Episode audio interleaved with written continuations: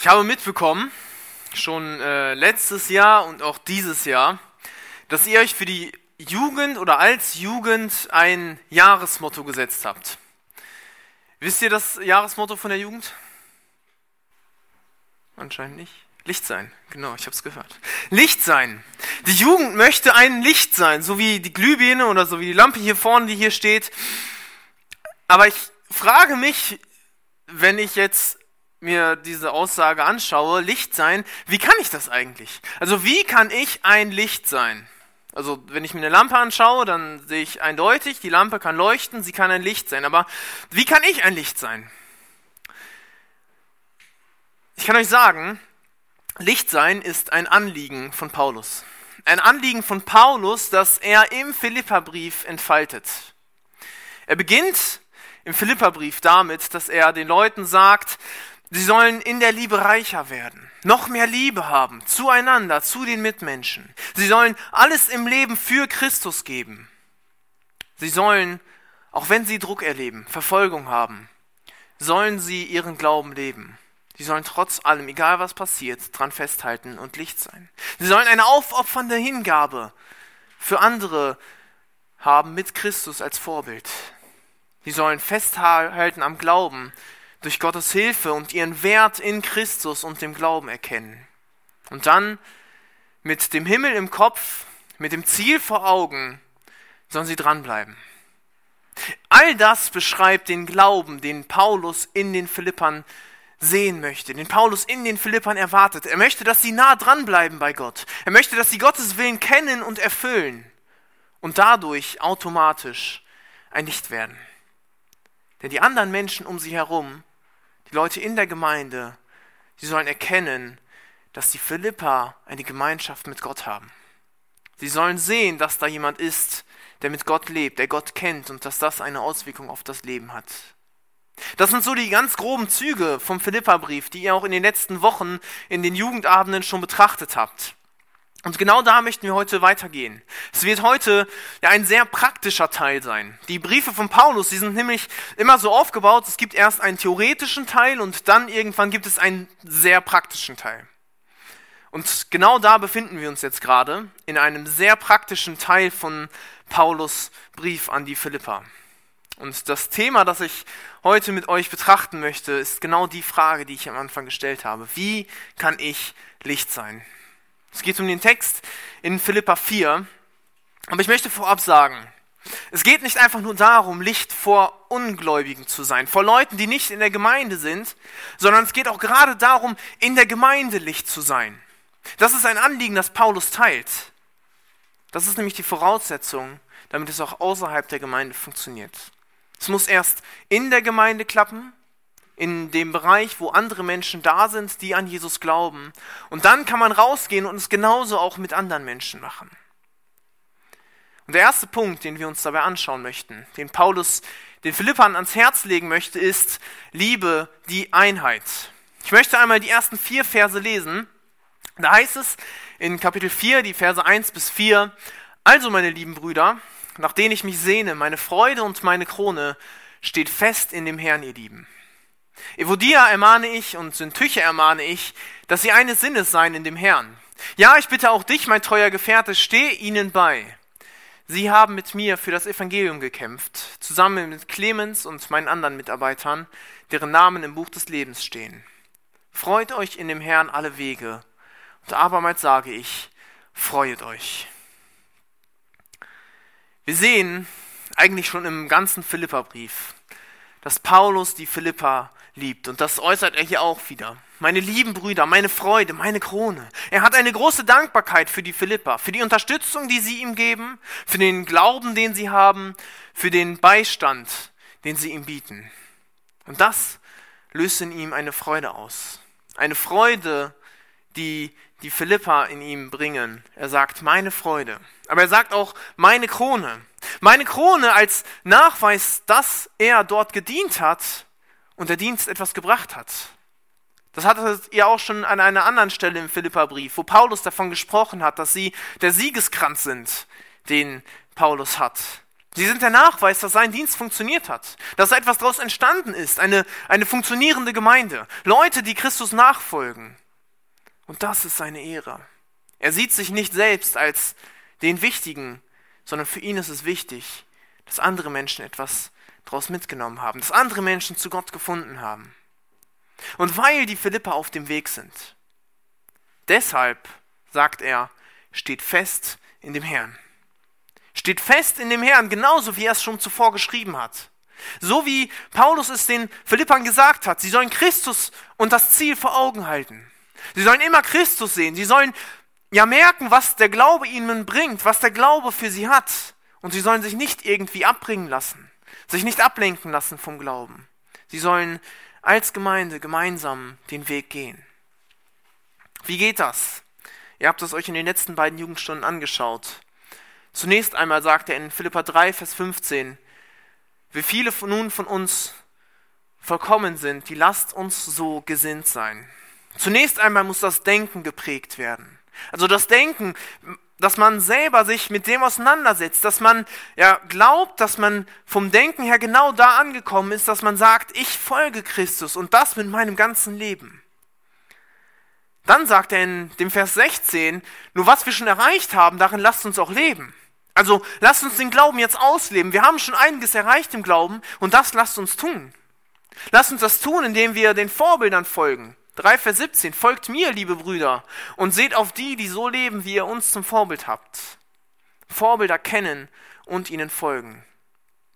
Und dann eine dritte Sache, wie man im Herrn feststehen kann, eine vierte Sache. Das Bürgerrecht aber ist im Himmel, sagt er in 3 Vers 20. Man muss wissen, wer man ist, die eigene Identität kennen. Und damit das funktioniert, damit sie feststehen in dem Herrn, sagt er, helft euch dabei gegenseitig. Gegenseitige Unterstützung ist notwendig, denn Gemeinde ist ein Gemeinschaftsprojekt. Es funktioniert nur gemeinsam. Und deswegen fordert er sie auf, die Einheit zu lieben. Paulus sagt, die Einheit unter Christen ist wichtig. Sowohl als Gemeinde vor Ort als auch überregional mit den anderen Gemeinden, mit den Christen, die um einen herum sind. Die Einheit ist wichtig, weil wir sie brauchen. Wir brauchen untereinander Einheit, damit es überhaupt funktioniert. Wir müssen miteinander klarkommen, damit es funktioniert als, als Gemeinde, als Leute, die Jesus nachfolgen. Und dann kann man gemeinsam wachsen. Man kann einander unterstützen im Glauben, sich gegenseitig helfen, wenn man Probleme oder Nöten hat. Man kann auch sich gegenseitig korrigieren. Und das Ganze natürlich mit Jesus im Zentrum. Alles, was wir machen, immer bedenken, es geht um Jesus. Und die Einheit basiert auf Jesus. Und in dieser Einheit steht fest in dem Herrn. Lasst euer Denken prägen. Lebt euren Glauben, kennt und folgt den Vorbildern und kennt eure Identität. Und das als Gemeinde gemeinsam. Steht fest in dem Herrn.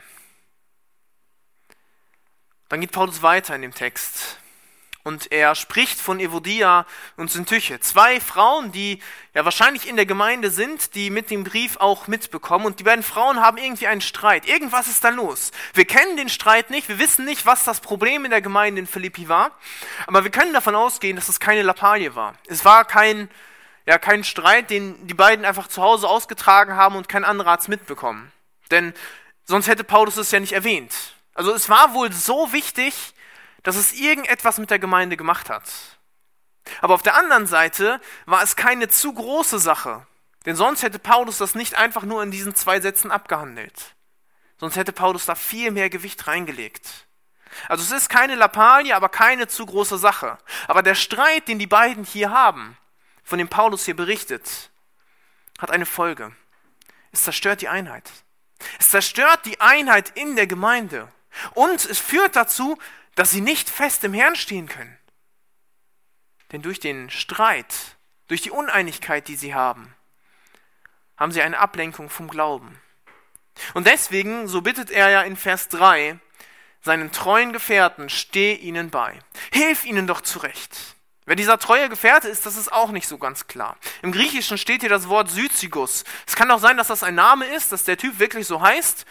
Der Name ist eigentlich ja, im Altertum nicht wirklich belegt, also es gibt keine Menschen, die bekannt sind, die so hießen, aber muss nichts heißen. Vielleicht hieß der Typ Syzygus, vielleicht wusste die Person, die damit gemeint ist, auch wenn Paulus schreibt, mein treuer Gefährte, wer gemeint ist.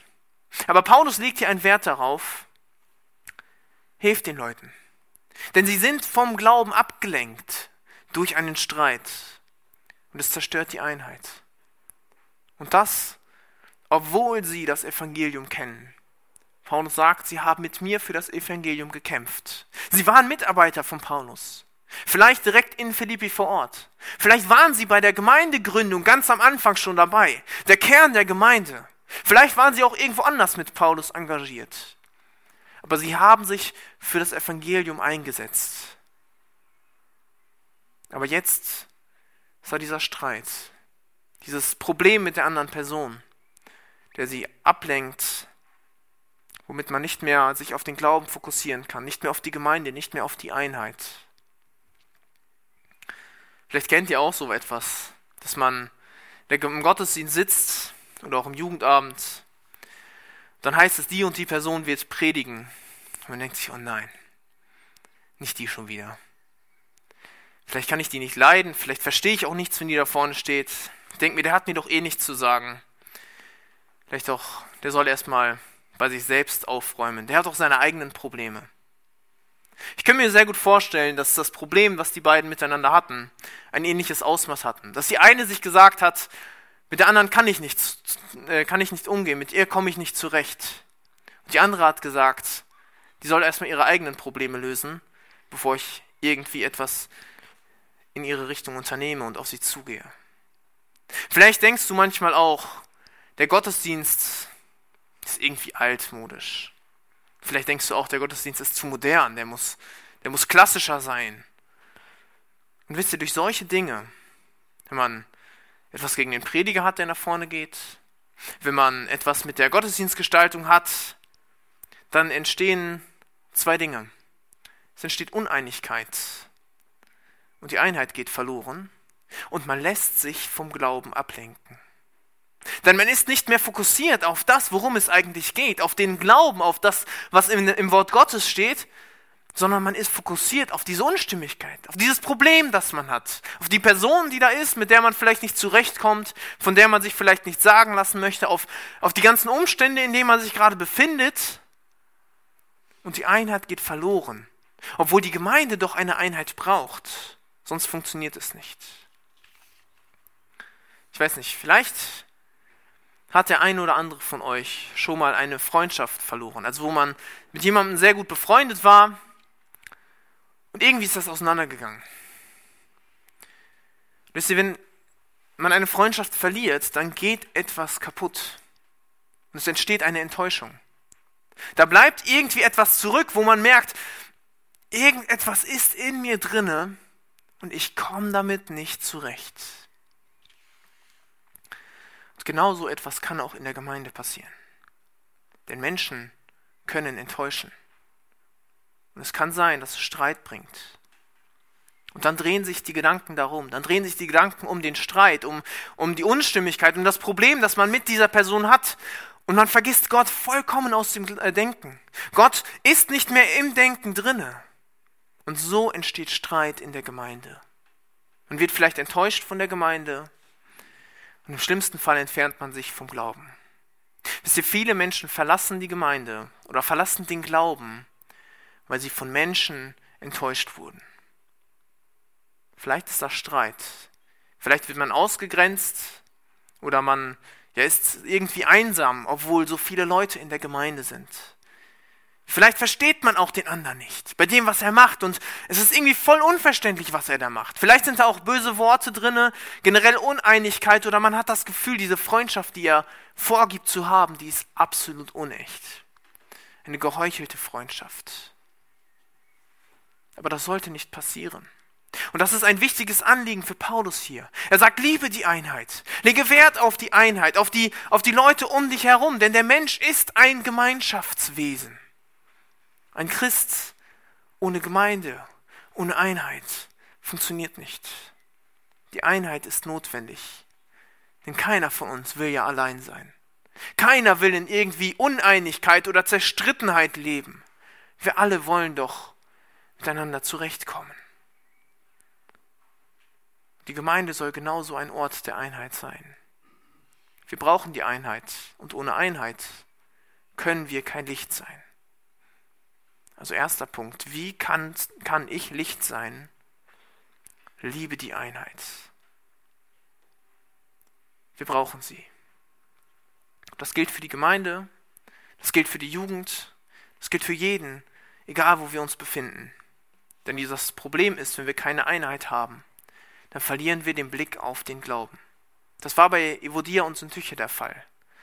Und das Drama in der Erwähnung ist, bei dem, was Paulus hier erzählt. Sie waren doch starke Mitarbeiter. Sie waren doch voll dabei. Sie waren im Glauben unterwegs und haben, und haben das Evangelium verbreitet. Mit Paulus zusammen. Und jetzt ist die Uneinigkeit da. Evangelium ist weg. Kein Einsatz dafür da. Und die Gemeinde leidet. Ich gehe davon aus, dass Paulus es hier erwähnt, weil die Gemeinde dadurch ein Problem bekommt. Es kann passieren, dass man enttäuscht wird in der Gemeinde. Ich habe es eben gerade gesagt. Aber vielleicht bist du genau in so einer Situation. Vielleicht bist du enttäuscht. Vielleicht hast du so eine innere Blockade zu anderen, weil irgendetwas passiert ist. Ich möchte dich ermutigen, schau nicht auf die anderen, sondern schau auf Gott. Schau auf Gott, denn Gott kann helfen. Menschen werden uns immer enttäuschen. Ich weiß nicht, wie ihr das in eurem Leben bisher erlebt habt. Haben eure Eltern euch schon mal enttäuscht? Bestimmt. Haben eure Geschwister euch schon mal enttäuscht? Bei Justin auf jeden Fall. Haben eure Freunde euch schon mal enttäuscht? Gehe ich von aus. Vielleicht hat euer Partner euch sogar enttäuscht. Und ich kann euch sagen, vielleicht werden Justin und Andrea mir zustimmen, auch der Ehepartner kann euch enttäuschen, wenn ihr irgendwann mal einen habt. Alle Menschen, denen wir begegnen, sie können uns enttäuschen. Und ich kann euch ganz fest sagen, der Großteil der Menschen, denen wir begegnen, die werden uns enttäuschen. In dem, was sie tun, in dem, was, was wir mit ihnen zu tun haben. Aber genau aus dem Grund baut die Gemeinde nicht auf Menschen. Deswegen geht es in der Gemeinde nicht um Menschen. Es geht um Jesus.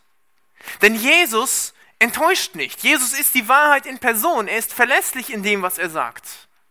Gerade heute in der Kinderstunde hatten wir den Lernfest für die Kinder, denn das Herrn Wort ist wahrhaftig und was er zusagt, das hält er gewiss. Also das, was Gott in seinem Wort sagt, das stimmt zu 100 Prozent. Er enttäuscht nie. Was er sagt, passiert. Gottes Wort ist verlässlich. Dort findest du Wahrheit. Deswegen kann ich dir nur raten, befass dich mit Gott. Befass dich nicht in erster Linie mit den Menschen um dich herum, sondern lass Gott in deinem Mittelpunkt stehen. Bete zu ihm. Rede mit ihm. Wende dich an ihn, um diese Enttäuschung zu überwinden. Lies in der Bibel, damit du verstehst, was Gott sagt, was Gott von dir möchte, damit du verstehst, was, ja, was da eigentlich drinne steht und wie das Leben mit Gott aussehen kann. Und wenn du, ja, wenn du vielleicht sagst, oh, Bibel lesen, so schwer, komme ich nicht mit zurecht, verstehe ich so wenig, ich kann dir sagen, ich kann dir anbieten, ich kann dir helfen. Ich kann mir Zeit nehmen, wir können uns zusammensetzen, wir können gemeinsam die Bibel lesen. Such dir eine andere Person, mit der du die Bibel lesen kannst. Such dir eine Person, die dir hilft, im Glauben zu wachsen. Such dir Menschen, die Jesus nachfolgen. Vielleicht bist du enttäuscht in deinem Leben. Von Menschen um dich herum. Von der Situation, in der du gerade steckst. Ich kann dir sagen, es gibt einen Ausweg daraus. Denn Gott möchte dich aus Enttäuschung herausholen und dich in die Einheit der Gemeinde, in die Einheit mit Gott hineinführen. Und wenn du sagst, ich habe da etwas in meinem Leben, das, das, das stört mich irgendwie und ich weiß aber nicht, wie ich damit umgehen kann, dann rede darüber. Such dir eine Person, mit der du reden kannst, die dir helfen kann sei es jemand aus der Jugend, komm zu mir, rede mit mir, ich habe Zeit. Aber Jesus möchte dir anbieten, eine echte, eine gute Gemeinschaft, deine Einheit zu erleben. Vielleicht bist du aber auch wie Evodia. Evodia, die ja, einen Streit mit einer Person hat. Dann kann ich dir sagen, dann schau nicht auf Syntyche. Lass Syntyche beiseite. Sie ist erstmal egal. Paulus ermahnt beide einzeln. Er sagt, Evodia ermahne ich und Syntyche ermahne ich. Also kümmert euch beide um das Problem. Nicht der eine ist schuld und der soll sich kümmern, sondern beide. Schaut auf euch selbst. Deswegen prüfe dich. Habe ich vielleicht eine Abneigung gegen jemanden? Im ersten Moment meint man vielleicht zu sagen, natürlich nicht. Als ob ich mit jemandem ein Problem habe. Aber vielleicht kennst du Gedanken, der ist schon wieder auf der Kanzel. Der ist schon wieder vorne auf der Bühne. Und man schaltet ab. Oder der macht schon wieder Lieder im Gottesdienst. Habe ich keinen Bock drauf. Vielleicht kennst du auch die Gedanken, das könnte ich viel besser. Oder alles muss ich alleine machen. Der ist nie dabei. Der hilft nie. Alles muss man selbst machen, sonst läuft's nicht. Oder wie der aussieht. Oder was der schon wieder anhat. Wie der schon wieder redet. Ich kann euch sagen, das sind alles Dinge, die mir nicht fremd sind. Das sind alles Gedanken, die ich kenne. Und diese Gedanken, sie fördern die Uneinigkeit. Es nimmt die Freude an der Gemeinde. Es nimmt die Freude am Glauben. Aber Vers 4 sagt ja schon, das ist das Ziel der Einheit. Freut euch in dem Herrn. Freut euch in dem Herrn. Und das geht nur, wenn Einheit vorhanden ist. Wenn du fehlende Freude, wenn Unzufriedenheit hast, dann kann das ein Anzeichen dafür sein, dass etwas schief läuft. Vielleicht bist du dadurch vom Glauben abgekommen. Es ist nämlich schlecht für den Glauben. Es ist schlecht für die Gemeinde. Es ist schlecht, wenn du ein Licht sein willst. Wenn du irgendwelche Uneinigkeit, wenn du Abneigung gegen jemanden hast. Aber wie komme ich da jetzt raus, wenn ich diese Probleme habe? Wie kann ich es machen, dass diese Gedanken, die ich immer wieder habe, die ich ja vielleicht mir angeeignet habe, wo ich, wo ich vielleicht raus will, wo ich es aber nicht schaffe, wie komme ich da jetzt raus? Vers 1 sagt, halte fest an Gott. Steht fest in dem Herrn. Meine es erstmal ernst mit Gott. Vielleicht ist es der Weg, um einer zu werden, wie Christian es vor einigen Wochen bei euch im Jugendabend gesagt hat in seiner Predigt, ein religiöser Spinner zu werden. Sich voll auf Gott einlassen. Mal so richtig mit Gott in die Beziehung treten. Und damit das funktioniert, müssen wir erstmal erkennen, was unser Problem ist. Da können wir Gott um Hilfe bitten. Es gibt einen wunderbaren Vers in Psalm 139. Da heißt es, erforsche mich Gott und erkenne, mein, erkenne, was in meinem Herzen vor sich geht. Prüfe mich und erkenne meine Gedanken. Sieh, ob ich einen Weg eingeschlagen habe, der mich von dir wegführen würde, und leite mich auf dem Weg, der ewig Bestand hat. Das kann dein Gebet sein. Dass Gott dir mal zeigt, was in deinem Leben falsch läuft und wie du von diesem falschen Weg auf den richtigen Weg gehen kannst. Du kannst auch deine Freunde fragen, enge Freunde, Leute, die dich sehr gut kennen, und du kannst dich mit ihnen über eure eigenen Fehler austauschen, dass ihr euch gegenseitig helft und dann genau für diesen Punkt beten. Und wenn es eine Person ist, mit der du Probleme hast, mit der du vielleicht nicht so gut zurechtkommst, dann geh aktiv auf diese Person zu. Versuch ihr einfach Liebe zu zeigen. Auch wenn du in dem ersten Moment und im zweiten Moment denkst, ich will das eigentlich nicht. Ich mag diese Person nicht. Ich habe irgendetwas gegen die Person. Aber versuch ihr Liebe entgegenzubringen. Vielleicht weiß sie auch nichts von deiner Abneigung. Da musst du es ihr auch nicht unbedingt sagen. Du kannst ihr einfach Liebe zeigen. Wenn sie es weiß, dann bitte um Vergebung. Und mach da den ersten Schritt. Paulus ermahnt Evodia und will ihr damit sagen, geh auf Sündtüche zu. Und er mahnt Syntyche und will dir damit sagen, geh auf Evodia zu und klär das doch von dir aus. Lerne die Person zu lieben, lerne die Einheit zu lieben und du selbst wirst dadurch im Glauben wachsen. Du wirst lernen, wie es funktioniert, ein Licht zu sein. Jetzt haben wir aber noch eine dritte Person bei uns im Text die erwähnt wurde, der treue Gefährte, der Syzygus, wie er auch genannt werden kann. Vielleicht kannst du genau so einer sein. Einer, der anderen Leuten hilft. Der sieht, wenn da Probleme sind und den es nicht kalt lässt. Dem es nicht egal ist, dass die Einheit irgendwie kaputt geht, sondern der für Jesus alles geben möchte und dafür auch anderen Menschen hilft. Schau dich um, wo die Einheit fehlt, bei deinen Bekannten, bei deinen Freunden, bei den Leuten in der Jugend. Sprich sie darauf an. Ermahne sie liebevoll. Weise sie zurecht. Vielleicht fällt das schwer, auf Leute zuzugehen und zu sagen, pass mal auf, das war vielleicht nicht ganz in Ordnung, was du da gemacht hast. Lasst uns nicht die Augen schließen. Lasst uns die Menschen sehen, aber mit dem gleichen Blick sehen, den Paulus hier auch auf Syntyche und Evodia wirft. Es sind Menschen, deren Namen im Buch des Lebens geschrieben stehen. Lasst uns die Menschen sehen als von Gott geliebte Wesen. Und mit, mit diesem Denken, mit diesem Wissen auf die Menschen zugehen und sagen, vielleicht solltest du doch es anders machen. Vielleicht gibt es da die Situation und du kannst sie irgendwie klären. Vielleicht bist du die Person, die andere Menschen in die Einheit hineinführt. Denn diese Menschen brauchen die Einheit, wenn sie sie nicht haben. Und auch du brauchst die Einheit. Und die Gemeinde braucht die Einheit. Ich kann euch sagen, Einheit ist ein Herzensanliegen von Paulus.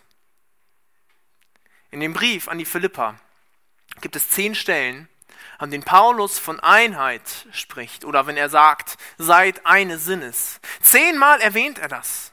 Aber nicht nur da, auch im Epheserbrief spricht er immer wieder.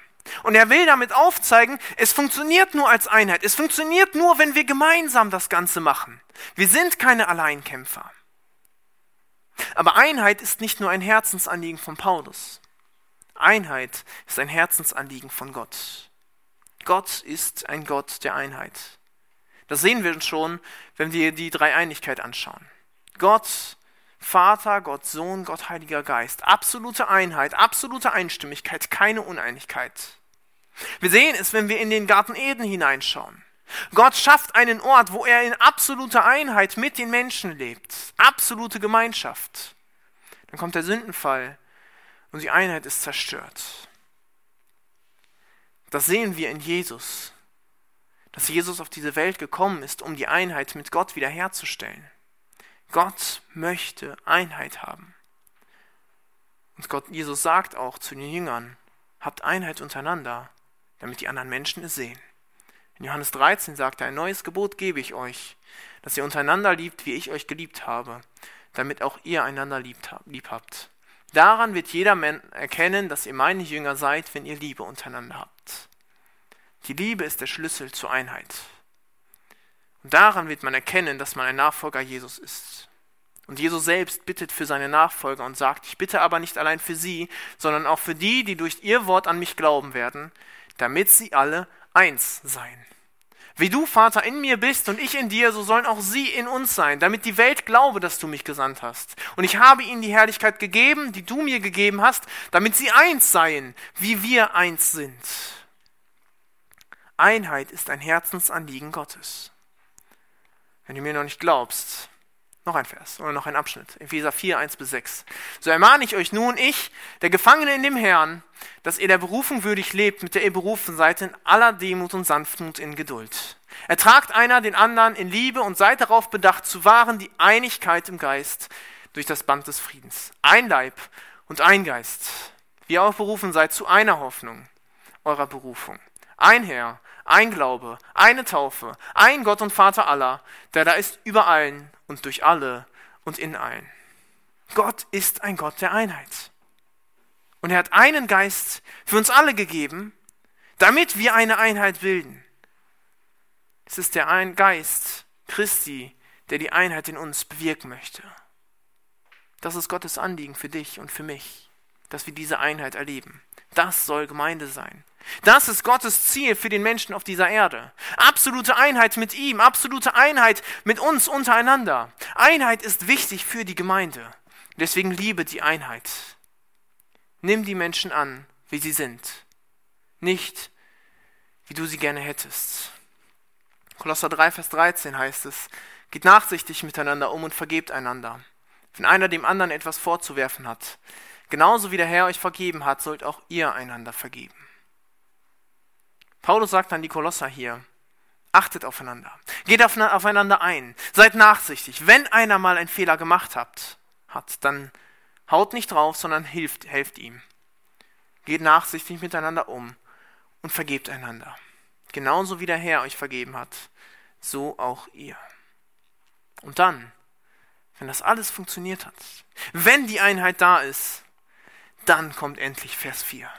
Freut euch in dem Herrn alle Wege und abermals sage ich, freuet euch. Einheit bringt Freude aus der Gemeinschaft mit Gott, weil man fest in dem Herrn steht. Die Freude entsteht. Sie kann nicht erzwungen werden. Das ist auch schon aus dem Philipperbrief bekannt. Auch das ist ein Thema, das Paulus immer wieder aufgreift. Aber als ich mir das so gelesen habe und diese Aufforderung von Paulus hier, freut euch in dem Herrn, habe ich mich gefragt, wo kommt die eigentlich her? Also wo kommt diese Freude jetzt eigentlich her? Und ich bin in den letzten Tagen auf einen interessanten Vers gestoßen aus Jesaja 35, Vers 10. In diesem Vers sieht man einen Blick in das Friedensreich Jesu. Also das, was Jesus irgendwann mal schaffen wird. Wo es den Menschen gut gehen wird, wo er selbst in Frieden und Gerechtigkeit herrschen wird.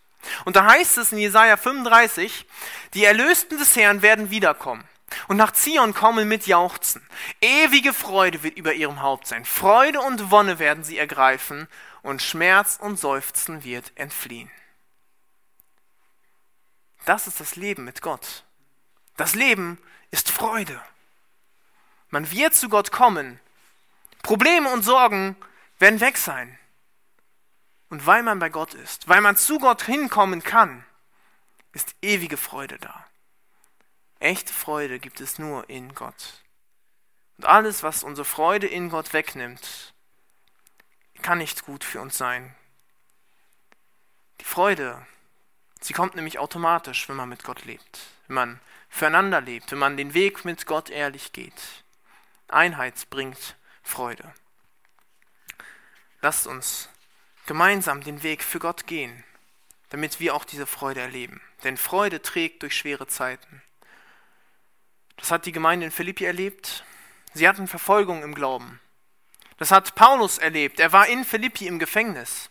Als er diesen Brief geschrieben hat, sitzt er, saß er im Gefängnis. Und er saß, als er die Gemeinde in Philippi gegründet hat, mit Silas zusammen im Gefängnis in Philippi. Und wisst ihr, was er gemacht hat? Er hat gesungen. Er hat sich im Gefängnis gefreut. Nicht, weil er im Gefängnis war, sondern weil er sich an Gott gefreut hat. Gott bringt Freude. Vielleicht ist für dich diese Freude nicht greifbar. Vielleicht erlebst du es nicht. Vielleicht hast du manche Sachen nicht ganz verstanden, hast offene Fragen und fragst dich, wie kommt es eigentlich dazu? Ich kann dir sagen, du kannst es erkennen, wie Freude in Gott gefunden wird. Und auch da, wenn du Hilfe dabei brauchst, dann such dir jemanden, mit dem du darüber reden kannst, der dich darauf hinweisen kann, der es dir vielleicht nochmal erklären kann, der dir zeigen kann, wie Freude im Glauben zustande kommt. Denn Gott möchte dir Freude geben. Die Freude hilft uns, mit Fokus auf Gott zu leben, die Einheit zu erleben. Und wenn du Licht sein willst, dann liebe die Einheit. Der Text, den wir haben, der geht aber noch ein Stückchen weiter. Ich habe ja gesagt, Philippa 4, die ersten neun Verse, die nächsten fünf Verse, die wir uns anschauen möchten, die sind sehr praktisch. Quasi jeder Vers ist ein eigenes Thema. Und genauso möchte ich es auch behandeln. Und es geht in diesem Text um den Punkt, lebe den Glauben. Es geht hier um das Verhalten in der Gemeinde. Und ich habe es ja am Anfang schon gesagt. Lichtsein beginnt in der Gemeinde. Es beginnt damit, wie man den anderen Gläubigen begegnet, wie man Leuten, die gleichgesinnt sind, begegnet. Aber es hilft dann, wenn man nach draußen geht, wenn man zu Leuten geht, die Gott nicht kennen. Und wir möchten uns jetzt die fünf Verse anschauen. Und zwar zunächst den Vers 5, dann den Vers, die Verse 6 bis 7, dann den Vers 8 und als letztes noch den Vers 9.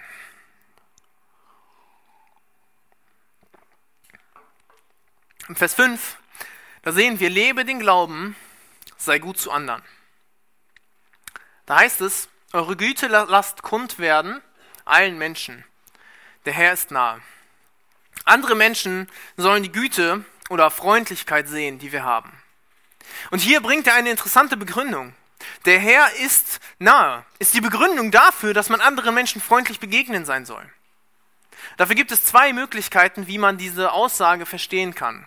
Ich möchte euch beide ja aufzeigen und ähm, ja, man kann sagen, sie beide greifen irgendwo ineinander. Der zweite Punkt, den ich ausführen werde, ist aber wahrscheinlich der Schwerpunkt, den Paulus hier setzen möchte. Also der Herr ist nahe, kann bedeuten, Gott ist nahbar. Er ist erfahrbar. Gott ist da. Das zeigt er ganz einfach in Jesus. Jesus, der auf diese Erde kommt, unter den Menschen lebt, Gott wird Mensch und zeigt den Menschen, wie es ist, mit Gott in Verbindung zu treten. Er ermöglicht es, mit Gott in Gemeinschaft zu treten. Gott wird Mensch in Jesus. Jesus lebt auf dieser Erde. Irgendwann stirbt er für unsere Sünden am Kreuz.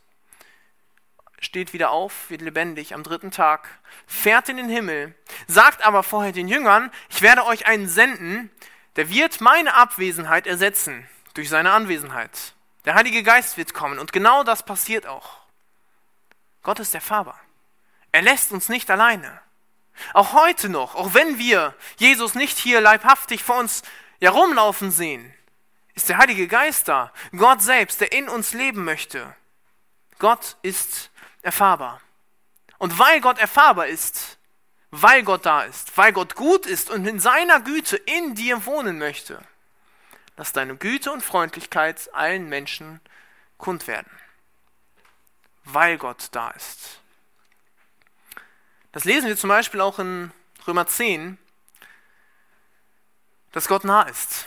Aber die Gerechtigkeit aus dem Glauben spricht so, sprich nicht in deinem Herzen, wer will hinauf, äh, hinauf gen Himmel fahren, nämlich um Christus herabzuholen. Also wer möchte in den Himmel gehen, weil Christus ist ja irgendwo ganz weit weg im Himmel. Wir müssen ihn erstmal runterholen, damit wir ihn erfahren können, damit er nah sein kann. Oder wer will hinab in die Tiefe fahren, nämlich um Christus von den Toten heraufzuholen. Also wir müssen erstmal Christus irgendwo aus dem Grab rausholen, damit wir ihn erfahren können, damit er nah sein kann. Sondern was sagt sie? Was sagt die Gerechtigkeit aus dem Glauben? Das Wort ist dir nahe in deinem Mund und in deinem Herzen. Dies ist das Wort vom Glauben, das wir predigen. Das Wort ist nahe. Gott ist da, in seinem Wort. Gott ist erfahrbar. Und deswegen, lass deine Freundlichkeit allen Menschen kund werden. Der zweite Punkt aber, der geht ein wenig in die Zukunft heraus. Der Herr ist nahe im Sinne von, Jesus kommt bald wieder. Jesus wird irgendwann wiederkommen. Paulus sagt, es kann jederzeit passieren. Und ich gehe auch davon aus, es kann jederzeit passieren. Theoretisch schon gleich im nächsten Moment oder auch morgen oder in 500 Jahren. Wir wissen es nicht, wann es passiert. Aber Jesus kommt bald wieder. Und er wird die Gemeinde zu sich holen. Und solange wir hier auf der Erde sind, Lasst uns anderen Menschen unsere Freundlichkeit zeigen. Das ist ein Thema, das Paulus immer wieder im Philipperbrief bewegt, dass Jesus wiederkommen wird. Philippa 1, Vers 6. Ich bin darin guter Zuversicht, dass der in euch angefangen hat, das gute Werk, der wird es auch vollenden bis an den Tag Jesu Christi. Der Tag Jesu Christi. Jesu Wiederkunft. Vers 10. Sodass ihr prüfen könnt, dass was das Beste sei, damit ihr lauter und unanstößig seid für den Tag Christi wieder, der Tag Christi, Jesu Wiederkunft. 2 Vers 16. Dadurch, dass ihr festhaltet am Wort des Lebens, mir zum Ruhm an dem Tag Christi, sodass ich nicht vergeblich gelaufen bin, noch vergeblich gearbeitet habe. Den Tag Christi taucht wieder auf. Letzte Stelle, 3 Vers 20 bis 21. Unser Bürgerrecht aber ist im Himmel, woher wir auch erwarten den Heiland, den Herrn Jesus Christus, der unseren nichtigen Leib verwandeln wird, dass er gleich werde seinem verherrlichten Leibe nach der Kraft, mit der er sich alle Dinge untertan gemacht, machen kann. Jesus wird wiederkommen und uns zu sich holen. Jesus kommt wieder. Und in dieser Freude auf die Entrückung, in dieser Freude auf den Himmel, auf die Gemeinschaft, die wir da mit Gott haben werden, dass wir dort die Einheit durch Gottes Gegenwart erleben werden. Lasst uns motiviert sein, um anderen Menschen hier auf der Erde schon diese Freundlichkeit und Güte Gottes nahezubringen, damit auch sie erleben, wer Gott ist, damit auch sie die Liebe Gottes kennenlernen. Es soll ein, ein Ansporn sein, andere Menschen zu gewinnen, denn auch das schwingt mit, wenn Paulus sagt, der Herr ist nahe. Vielleicht ist es bald zu spät. Wir wissen nicht, wann Jesus wiederkommt. Und in Philippa 3, Vers 19 hat er schon gesagt, das Verderben wartet auf die, die Feinde des Kreuzes sind. Und deswegen lasst unsere Freundlichkeit anderen Menschen nahe sein. Die Begründung, der Herr ist nahe, die gilt aber nicht nur für die Freundlichkeit, sondern auch für alle anderen Punkte. Es gilt für die Freude, weil der Herr nah ist, weil er wiederkommen wird, weil er erfahrbar ist, weil er uns zu sich in den Himmel holen wird. Lasst uns Freude, freuen in dem Herrn. Es gilt auch für die nächsten beiden Punkte, die wir uns anschauen werden, für das Gebet und das Verhalten. Aber jetzt möchte ich euch so ein bisschen mit ins Boot hineinholen. vielleicht seid ihr jetzt ein bisschen redefreudiger als äh, am Anfang. Was bedeutet es, anderen Menschen Freundlichkeit zu zeigen, sodass sie es erkennen? Also so wie es in dem Vers heißt, den wir äh, gelesen haben in Vers 5, lasst eure Freundlichkeit allen Menschen kund werden. Also was bedeutet es, wie können wir es machen, andere Menschen unsere Freundlichkeit zu zeigen, damit wir es erkennen? Ganz einfach, genau. Sich für andere Menschen interessieren, fragen, wie es ihnen geht, auf sie zugehen. Ein freundliches Wort füreinander haben, ja. Grüßen. Finden viele Leute sehr wichtig. Ist für Deutsche ein wichtiger Teil der Freundlichkeit. Genau, anderen Leuten Gutes tun. Nicht ich bezogen sein. Nicht nur an sich denken, sondern an den um einen herum. Wenn der andere etwas braucht, hingehen und ihm helfen. Wenn man sieht, die Person, die äh, ja, hat vielleicht gerade kein Geld, um sich Essen zu kaufen, ach komm, dann gebe ich ihr halt was. Wenn ich sehe, die Person, die geht alleine zu Fuß nach Hause, dann begleite ich sie oder ich nehme sie in meinem Auto mit, damit sie nicht zu Fuß alleine gehen muss.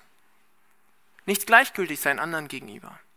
Darauf achten, wie man redet, gute Worte benutzen. Ich weiß nicht, ob ihr euch daran erinnert an die Predigt, die Christian vor einigen Monaten im Gottesdienst bei uns gehalten hat. Da hat er gesagt, die, den, den Sinn und den Nutzen von guten Worten.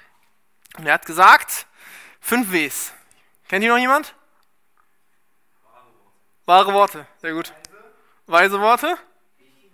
Wichtige Worte, wenige Worte? Warme Worte. Ihr seid der Hammer. Einheit funktioniert. Ne? Gemeinsam arbeiten. Sehr gut. Also, lasst uns darauf achten, wie wir miteinander reden. Denn dadurch, wie wir miteinander reden, erkennen andere Menschen, der ist ja nett zu mir, der ist ja freundlich.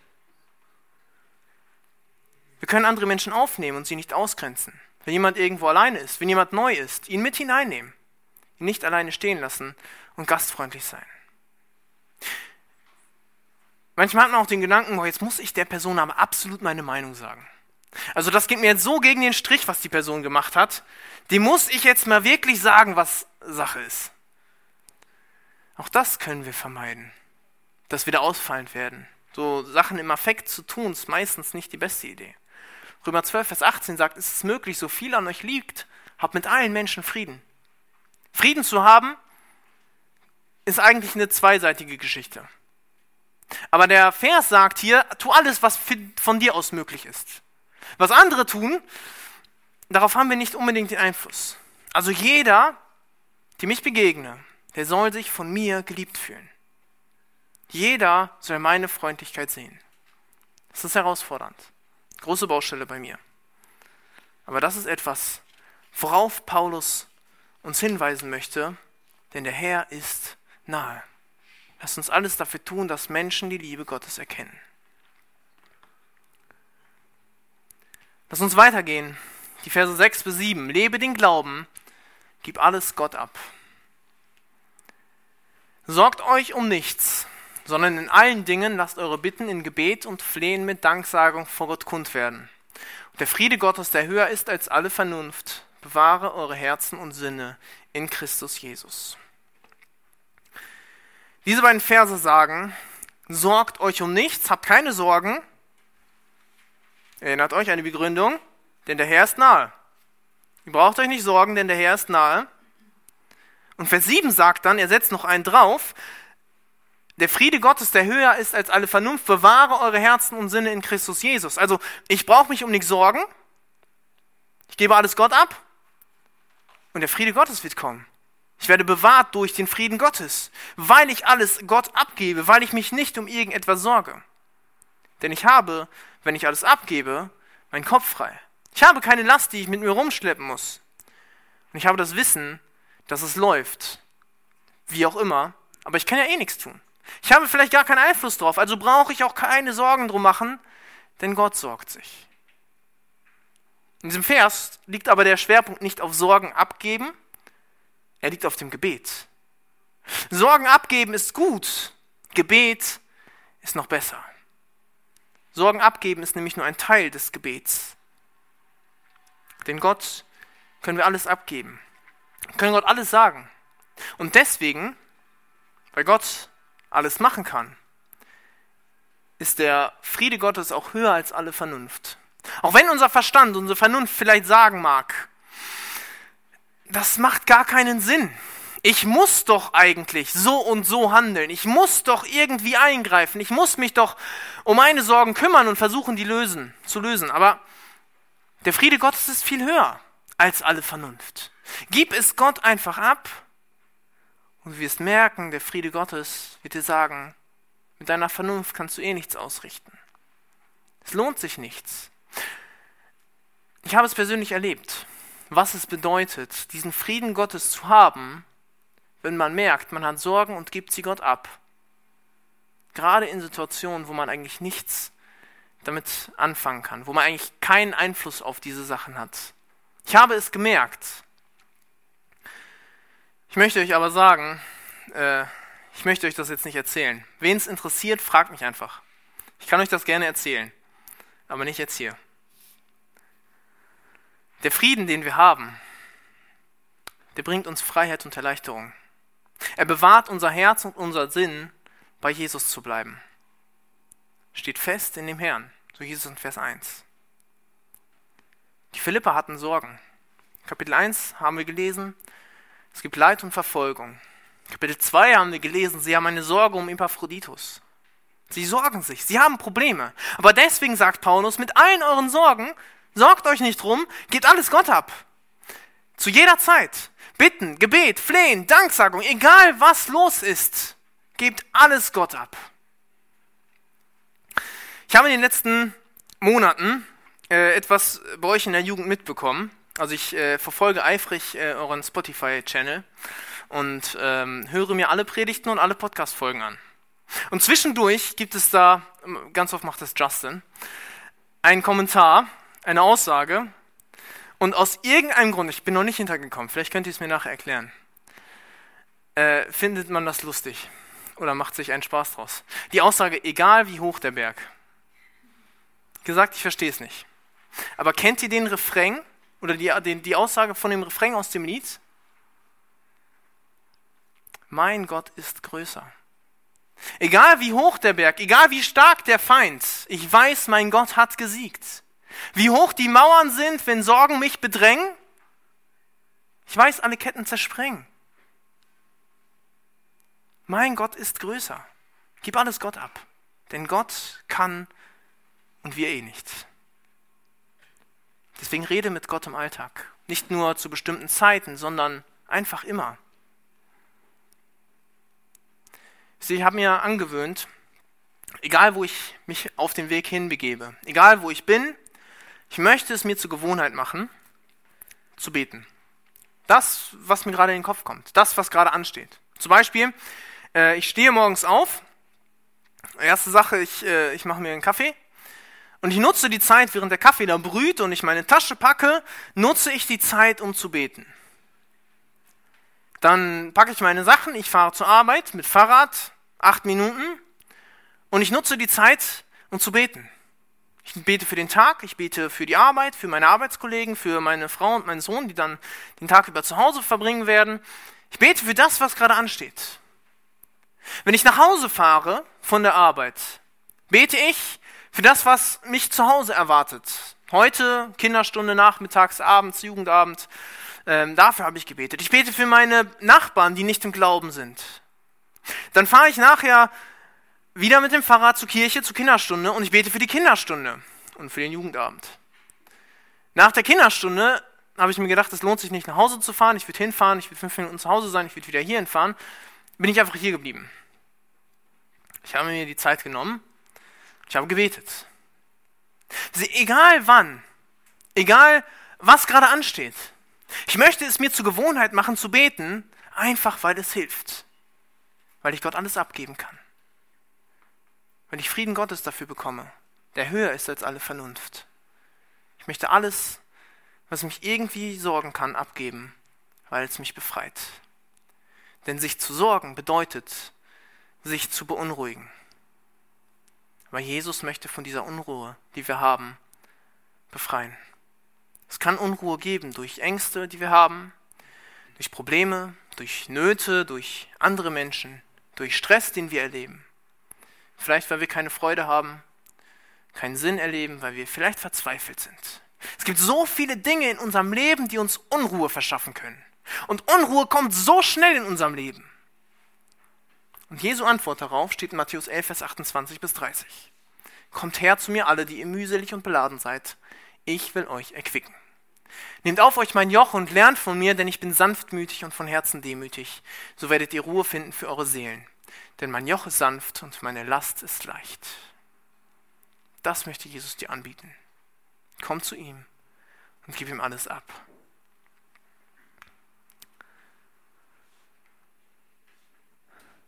Glauben zu leben bedeutet noch einen weiteren Punkt. Handle weise und vor Liebe. In Vers 8 heißt es, weiter, liebe Brüder, was wahrhaftig ist, was ehrbar, was gerecht, was rein, was liebenswert, was einen guten Ruf hat, sei es eine Tugend, sei es ein Lob, darauf seid bedacht. Wenn unsere Sorgen und Unruhen weg sind, die wir haben, dann haben wir freie Kapazitäten im Kopf. Und diese freien Kapazitäten, die wir haben, die können wir mit richtigen Dingen füllen. Es geht nicht darum, einfach Taten hervorzubringen, irgendetwas zu machen und es reicht schon. Es geht darum, unseren Kopf, unser Herz zu verändern. Das möchte Jesus. Er möchte viel tiefer ansetzen. Wir sollen die Gedanken auf das Richtige lenken. Das sagt Paulus hier. Kriterien sind, was wahr ist, was ehrbar ist, was gerecht ist, rein, liebenswert, ein guter Ruf, es ist lobenswert, es ist ein gutes Verhalten, es ist ein Lob. Darum soll es gehen. Wir sollen voll Jesus, wir sollen sein Denken im Blick haben und dadurch dann verändert werden. Dass wir für uns selbst darauf achten. Wie denke ich? Wie denke ich über mich selbst? Das ist die erste Frage, die wir uns stellen müssen. Was ist mein eigenes Menschenbild? Also wer bin ich in Christus? Das definiert mein eigenes Denken. Letzte Woche habt ihr 25 Punkte von Lukas bekommen. Wer ihr in Christus seid. Und aus diesem Bild, wer wir in Christus sind und aus der Gnade, die Gott uns gibt, können wir handeln. Wir können aber auch von Evodia und Syntyche nochmal lernen. Wie reagiere ich auf andere? Wie reagiere ich selber? Wie denke ich von anderen? Wie willst du anderen begegnen? Was soll das Bild sein, das andere von dir haben? Es geht hier nicht darum, irgendwie Menschenfurcht zu verbreiten, zu sagen, die anderen, was die anderen sagen, ist ganz wichtig in meinem Leben, sondern es geht darum, dass andere Menschen Gottesfurcht bei dir sehen. Das Denken, das Reden und das Handeln soll weise sein und von Liebe getränkt. Liebe die Einheit. Und deswegen handel genauso. Und du kannst auch bei anderen darauf achten. Er sagt, darauf seid bedacht. Du kannst auch bei anderen darauf achten und es honorieren. Ich habe eine Herausforderung für euch für heute Abend. Ihr könnt heute Abend mal auf euch gegenseitig achten. Achtet mal bei euch darauf. Wie ist euer Denken, wie ist euer Reden, wie ist euer Handeln? Bei euch selbst und bei den anderen, mit denen ihr heute Abend Kontakt habt. Und dann reflektiert es mal gemeinsam unter diesem Vers hier, den wir hier haben. Ne, seid darauf bedacht, was ist wahr, was ist ehrbar, was ist gerecht, was ist rein, was ist liebenswert, ein guter Ruf, gutes Verhalten, ein Lob, alles, was irgendwie gut ist. Ist das etwas, was mich ausmacht? Etwas, was andere Leute auch nach dem Jugendabend hier, wenn, wenn ihr hier seid, wenn ihr nach Hause fahrt, egal wo ihr seid, ist das das, was die Leute es merken? Reflektiert euch da mal gegenseitig. Denn ich glaube, wir merken oft nicht, wie wir reden oder wie wir handeln, wenn andere es uns nicht widerspiegeln. Lasst uns deswegen gegenseitig helfen, im Glauben zu wachsen. Der letzten Punkt, den Paulus uns noch mitgeben möchte, wie wir den Glauben leben können. Lebe den Glauben, vergiss nicht das Gelernte.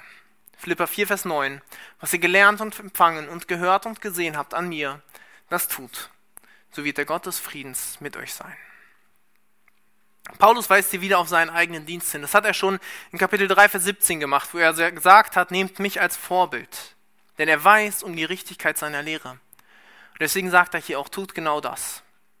Und es ist notwendig, denn für Paulus ist es wichtig, die richtige Lehre zu haben. Da sagt er schon an einer anderen Stelle, genau den gleichen oder ähnlichen Satz sagt er zu Timotheus in 2 Timotheus 3, Vers 14. Du aber bleibe bei dem, was du gelernt hast. Achte auf die richtige Lehre. Geh nicht weg davon. Was ist die Lehre von Paulus? Worauf sollen sie jetzt achten? 1. Korinther 15, 1 bis 4 auszugsweise. Ich erinnere euch aber an das Evangelium, das ich euch verkündigt habe, das ihr auch angenommen habt, indem ihr auch feststeht, durch das ihr auch selig werdet. Denn als erstes habe ich euch weitergegeben, was ich auch empfangen habe. Dass Christus gestorben ist für unsere Sünden nach der Schrift. Dass er begraben worden ist und dass er auferstanden ist am dritten Tag nach der Schrift. Das hat Paulus den Korinthern gesagt. Ich kann mir vorstellen, dass er denen auch gesagt hat, alles, was ihr gelernt und gehört habt, darin bleibt. Genauso sagt er es auch den Galatern. Da sagt er sogar noch was krasseres. Er sagt, wenn jetzt jemand kommt, selbst wenn ich komme und euch was anderes sage als das, was ich euch früher gesagt habe, das ignoriert. Was anderes als das Evangelium, als das, was in der Bibel steht, das gibt es nicht. Wie macht Paulus das jetzt bei den Philippern? Was hat Paulus den Philippern jetzt erzählt? Ich habe euch ein Bild mitgebracht. Das kann keiner von euch wahrscheinlich lesen. Alle roten Punkte, die ihr hier habt, das ist der ganze Philipperbrief. Alle roten Punkte, die ihr habt, ist etwas, wo es um Jesus geht oder das Evangelium. Also, hier steht Jesus, da steht Jesus, da steht Jesus, da steht Jesus, da steht Jesus, da steht Jesus, da steht Jesus. Und jetzt ratet mal, worum es im Philipperbrief geht. Es geht immer um Jesus. Und dabei sollen wir bleiben. Warum? Nicht einfach nur, weil es ein blinder Gehorsam ist, sondern, das sagt Paulus in Vers 9, weil wir einen eigenen Profit davon haben. Der Friede Gottes taucht hier wieder auf. Der Friede Gottes wird bei uns sein. Warum wird er bei uns sein? Wenn wir Gottes Willen tun, bringt er uns den Frieden. Das ist der einzige Weg, um Gottes Frieden zu bekommen. Und das ist ein Frieden im Herzen, der weitaus größer ist als alles, was wir uns vorstellen können. Der unsere Vernunft übersteigt, der höher ist als unsere Vernunft. Und dadurch können wir Gottes Ruhe erleben, Gottes Frieden erleben, den Gott uns schenkt. Ich habe erst von Paulus und Silas im Gefängnis erzählt, die da sitzen, im Kerker, angekettet die ganze Nacht, ausgepeitscht und Gott loben. Warum? Weil sie Gottes Frieden haben. Das Leben kann turbulent sein. Paulus hat es erlebt. Die Philipper haben es erlebt. Vielleicht hat der ein oder andere es von euch auch schon erlebt. Und da brauchen wir etwas, was uns Halt gibt. Und da habe ich euch zwei Schritte mitgebracht. Wisse, was Gott sagt zuerst. Lies die Bibel. Hör Predigten, lies irgendwie Bücher über die Bibel. Lerne von Menschen, such Kontakt zu hingegebenen Nachfolgern, zu Leuten, die wirklich mit Gott unterwegs sind. Und dann lebe danach. Verändertes Denken, das wir aus der Bibel haben, bringt ein verändertes Handeln. Nicht nur große Taten, sondern das Denken, die Einstellung soll sich verändern. Und das bringt Frieden. Genauso wie beim Sorgen abgeben. Ich kann euch sagen, ich habe es erlebt, was es bedeutet, diesen Frieden Gottes zu erfahren. In der Theorie scheint es ja vielleicht einfach zu sein, aber ich glaube, in der Praxis ist Durchhaltevermögen gefragt. Und da brauchen wir, glaube ich, Gewohnheiten. Der Mensch ist ein Gewohnheitstier und ich möchte euch ja wieder ein bisschen helfen, ja, Gewohnheiten aufzubauen, euch vielleicht ein paar Gewohnheiten ja, mit an die Hand geben, was gut ist, was uns helfen kann. Beginne den Tag mit Jesus. Beten, mit ihm reden. Ich habe es erst ja schon erzählt. Tagsüber mit Gott reden. Situativ, das, was gerade los ist. Alles abgeben, was uns passiert. Den Tag mit Gott beenden. Je mehr wir beten, desto mehr verändern wir uns. Der Kontakt zu Jesus macht es aus. Eine andere Möglichkeit, eine Gewohnheit aufzubauen, ist Bibelverse auswendig lernen. In der Kinderstunde wollen wir die Kinder jede Woche dazu animieren, Bibelverse auswendig zu lernen. Aber leider schläft das mit dem Alter ein bisschen ein. Deswegen gibt es wunderbare Hilfsmittel, wie zum Beispiel die App Remember Me. Ich weiß nicht, ob jemand von euch diese App kennt. Da kann man Bibeltexte eintippen. Also die ist extra dafür gedacht, um Bibelverse zu lernen. Ne? Da kann man Bibelverse eintippen und die erinnert einen dann jeden Tag, den Bibelvers wolltest du heute noch lernen. Den Bibelvers wolltest du heute noch lernen. Du wiederholst den Bibelvers immer und immer und immer wieder. Und irgendwann sitzt er dann. Und dann kannst du ihn einmal pro Monat wiederholen, einmal pro zwei Monate wiederholen, kannst alles einstellen. Aber du lernst Bibelverse auswendig. Ich habe das eine Zeit lang gemacht. Man kriegt da richtig viel in seinen Kopf rein. Das glaubt ihr gar nicht. Und wenn man durch die, Wege, durch die Gegend läuft, dann merkt man plötzlich, Moment mal, dieser, dieser Vers oder dieser Vers, in die Situation passt das rein oder das rein.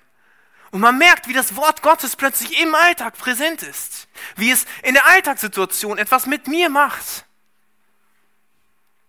Du kannst es dir auch angewöhnen, einfach Veranstaltungen zu besuchen. Gottesdienst, Jugendabend, eine Kleingruppe, die ihr habt, äh, Veranstaltungen in anderen Gemeinden, das GBT, das wir bei uns in der, äh, oder ja, mit anderen Gemeinden hier veranstalten, zur Bibelschule gehen oder auch andere Angebote, die die Bibelschule in Brake zum Beispiel anbietet.